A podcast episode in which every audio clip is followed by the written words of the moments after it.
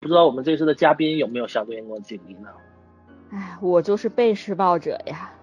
受害者，被孤立我也有过，然后各种被打呀，乱七八糟我也有过。其实说实话都没有像电影这么那什么啊。其实我到现在我自己都不明白，我到底是我自己身上出现了什么原因，还是怎么着？小学的时候是被同班男同学打，各种打。小学从一二年级开始，然后到了五六年级，就是有三个人，不是开玩笑那种打呗。不是举着凳子满操场追我，你告诉我这是打着玩呢？被男孩满桌上追，我们这边只要稍微有点姿色，绝对不会的。我是没遇着过，也没看过。我班要是稍微有点然姿后色，都会捧上天的，不会被追着打的，都是哎要写作业吗？我给你洗个桌布啊。 对，买瓶买瓶汽汽水啥的，整个棒棒糖。啊，我就是没姿色的那种嘛，真的是，这你你说那么明白干嘛？ 我是为了呃尴转移尴尬话题，反正小事儿嘛，就是什么就是什么藏东西啊、扔东西啊，什么乱七八糟的，然后去跟什么老师去恶人先告状啊，什么等等，然后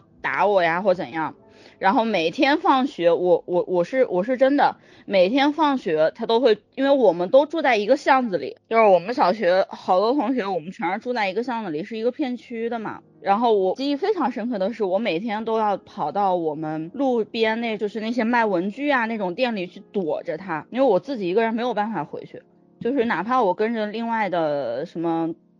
你这女同学啊两家或怎，样，我没有办法自己回去，我一定是会被打的。 你这是不是两家有世仇啊？没有，真的然后那个关键是家然后家族家族有仇，然后这个男孩子他妈妈还是我们还是我们片儿区的片儿警，写剧本吧，让小挑儿拍成那个抖音情侣当女主角，